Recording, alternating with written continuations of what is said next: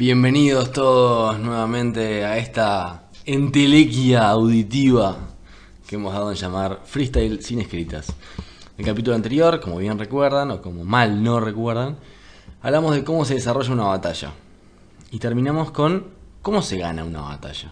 Por eso estamos acá con mi amigo, compañero y el hombre con la barba más desprolija del condado, ¿puede ser? Puede ser. Quizás, tal vez, debido a la cuarentena. Fabricio Perotti, ¿cómo estás, Fabri? Todo bien, Molimón. ¿Vos?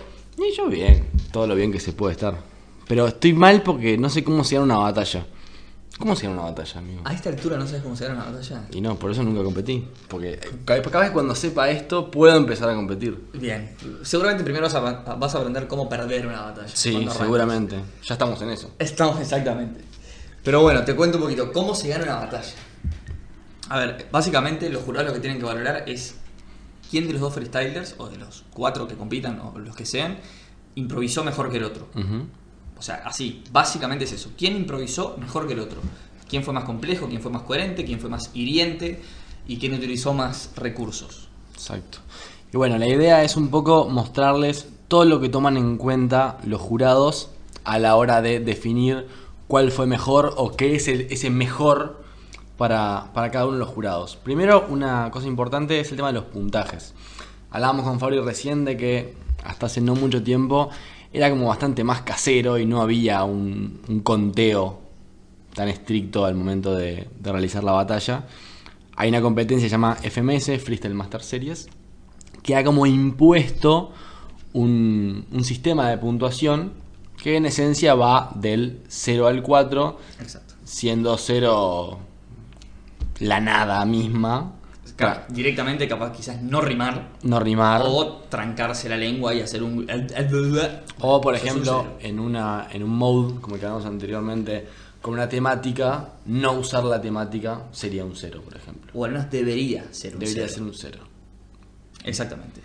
Y después, Y el número 4, que es el mayor, sería una rima súper coherente, con un mensaje hiriente hacia el otro freestyler util- y utilizando los estímulos que se piden en el momento. de esas que te dejan como loco. Exacto, es que gritas y golpeas muebles que están a tu alrededor, incluso personas. Podemos, podemos estar de acuerdo de que lo más importante en una rima es el punchline. Sí, El punchline es lo que hiere al rival, el ataque. exactamente. Es, es la línea eh, que busca golpear, al, al contrario, el ataque. Lo- una de las cosas que más se valora en el freestyle es el ataque. Atacar, atacar, atacar. Por eso, una de las la segunda cosa más valorada es la respuesta a ese ataque. Cómo convertir, eh, digamos, un impacto recibido en un impacto tuyo. Exacto, porque además vos recibís el impacto, tenés que tomar eso que te dio, reinterpretarlo, darle un sentido hiriente para el rival con algunas de las cosas que vamos a ver ahora, como por ejemplo eh, la- que tenga fluidez, que tenga coherencia, o sea, que sea una rima como cualquier otra, pero que además tenga esa reinterpretación que, que le da un valor adicional al punchline, podemos decir. Exactamente. Pasando ya a términos más complicados, ya vimos punchline, que es la agresión, y la respuesta, que es la reinterpretación de esa agresión en otro punchline quizás más poderoso o no. Claro, o incluso a veces la respuesta no solamente es devolver el ataque, sino eh, justificar ese punchline recibido de una forma inteligente. Exacto. Pasando a nuevos conceptos que vamos a vertir en este hermoso programa, está el flow.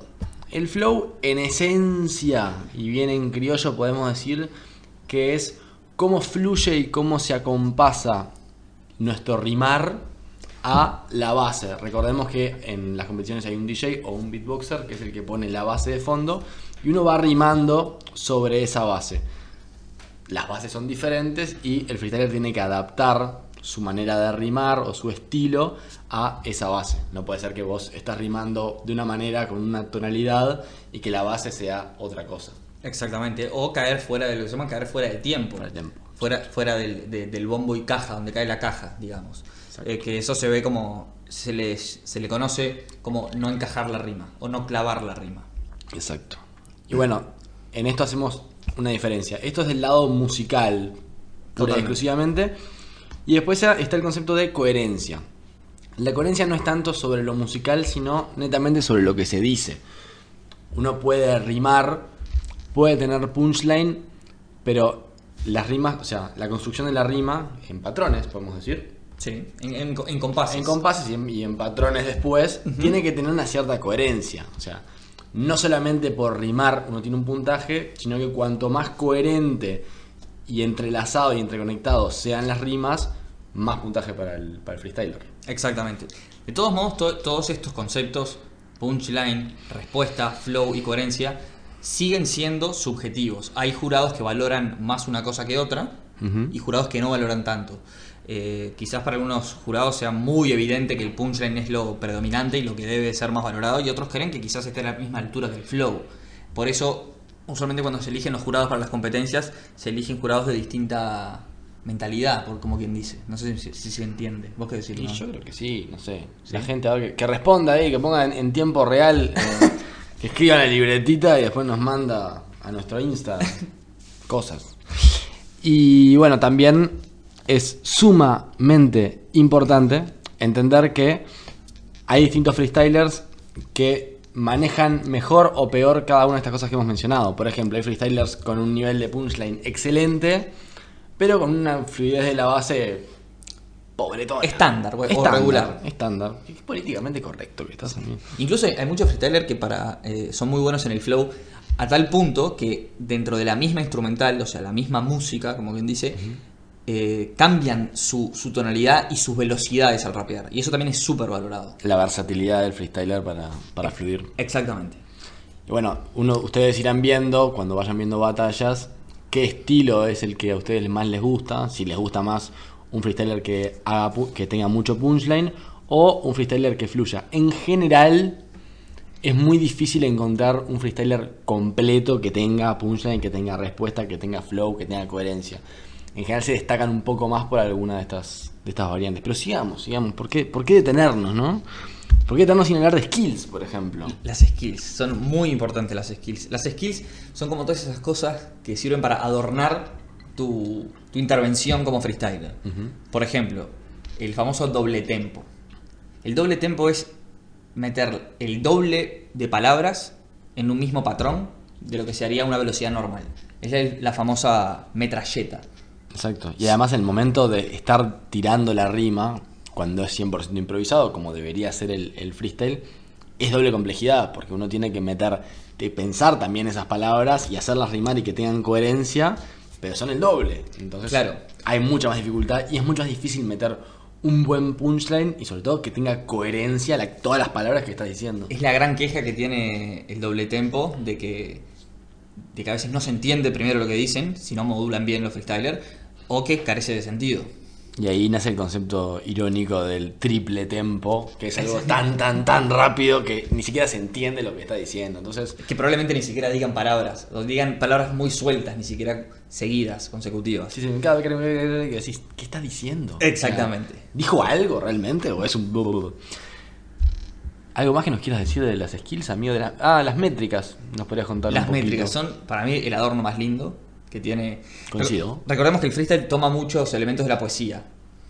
Y la métrica se refiere a, en el caso del freestyle, a las terminaciones. Usualmente vamos a tener terminaciones, por ejemplo, el, el freestyler empieza rimando con la terminación ADA y hace un compás ADA, otro ADA, y hace cuatro compases con terminación ADA, y eso ahí finaliza su patrón. Ahí sería toda una sola, la misma terminación. Si en el medio, quizás rima con hada, después rima con ante, vuelve a rimar con ante, después rima con hada, ahí ya está complejizando un poco más su rima. Exacto. Incluso a veces en el medio le meten otra terminación más, quizás hacen hada, s ante, ante s hada. Entonces sería como un A, C, B, A, C, B, algo así. El ACB es lo que le acaba de dar a la gente en sus casas cuando estaban escuchando esto, ¿no?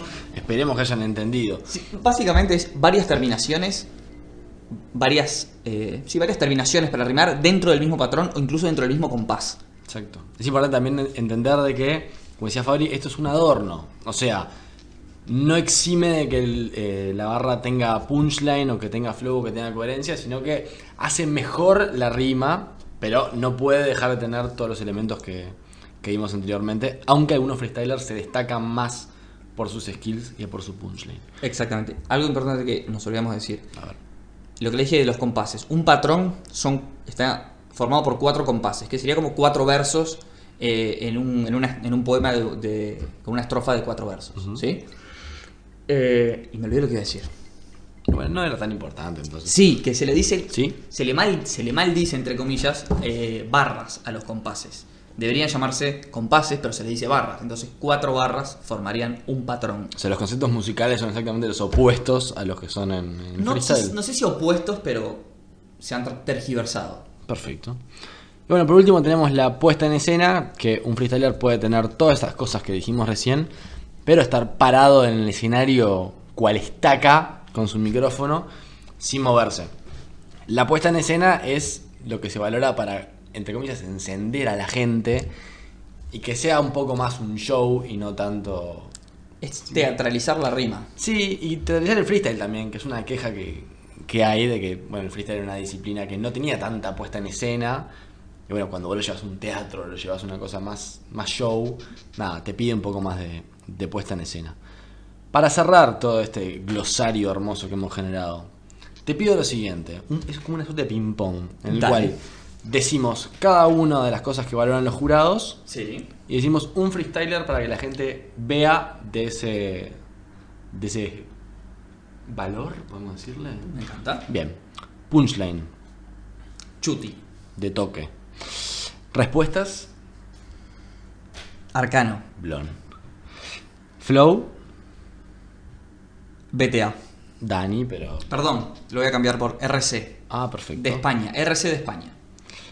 Coherencia, Coherencia, esa es muy, esa es muy difícil. esa ¿eh? es muy difícil. Yo te, te iba a copiar a vos, además. o sea. Pero voy a usar un referente de Plaza de España. Santi. Bien, me gustó.